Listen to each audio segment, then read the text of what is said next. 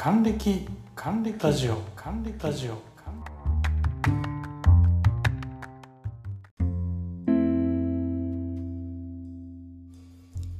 トムです。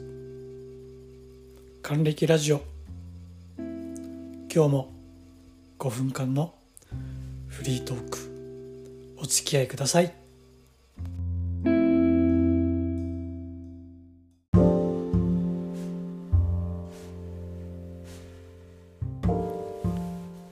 さて今日も前回に引き続き喫茶店という話をします。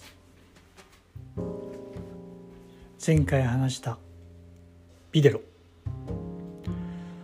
本当の店今あっても行きたい。ないですけど。で今日今回のお店はまあここはあのバーなんですけど昼間もやってた時があってよく行ってました。オフ。OFF のオフです。南三条西一丁目というところに札幌のありました。地下に。昔はその隣あたり以前にも話しましたあのバンジャケットの本社っていうか札幌支社なのかなあった気がします。さてそのバーオフ。僕が一番最初にカクテルを初めて飲んだ店でもあります。ミントグリーンのカウンター。すんごい奥行きのある。長さもある。ハイスツール手作り感満載のあの店。僕の部屋も真似たりして。かっこよかったあの店。でそこはまあもちろんカクテル最初飲みました。何飲んでいいか分かんないからジントニックください。なんつって。なんか本当あの頭にかけるトニックヘアトニックみたいな香りがする。えー、なんだこれ？なんて思いながら飲んだのを覚えていますが今はジントニック大好きです。で昼間はなんかランチみたいのもやっていてうーんなんかビーフシチューとバケットとコーヒーみたいなだったかな。でそこで一番影響を受けたいや勉強させていただいたのはジャズでした。ジャズったらなんかまだ1820歳ぐらいの僕にとっては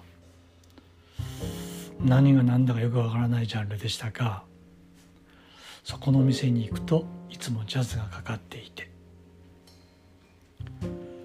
カウンターで働いている僕より年上のもうすごいなんでしょう気張っておしゃれしてないんだけどおしゃれな感じな人がですねいつもこうレコードをかけてレコードのジャケットをこう見せる見せるというか飾ってあるというか。そうするとその一応カウンターに座るとずうずうしくもちょっとあの「すいませんこのジャケット見せていただけますか?」なんつって見せてもらうわけですそこからこう話が盛り上がりビル・エヴァンスとかマイルス・デイビスマッコイ・タイナーオスカー・ピーターソンまあ一番最初にあのやっぱりワルツ・フォー・デビーかな。オフで勉強させていただきました。その説はありがとうございました。で当時あの喫茶店はあの今じゃ考えられないでしょうけどマッチっていうのが一つのあの何でしょう名刺代わりみたいな。オフのマッチがおしゃれでした。なんかすごい大箱なんですけどあんなマッチ結構原価がかかってるんでしょうけどね。どんな喫茶店にもそういえばマッチっていうのも一つの看板デザインでした。今日はジャズの勉強をさせていただいたオフというバーの話でした。今日はここまで。ではまた。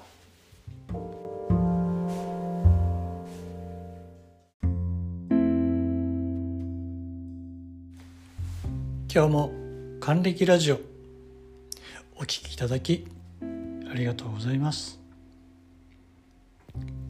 ご感想ご要望ご意見ございましたら Google フォームの方でお待ちしています。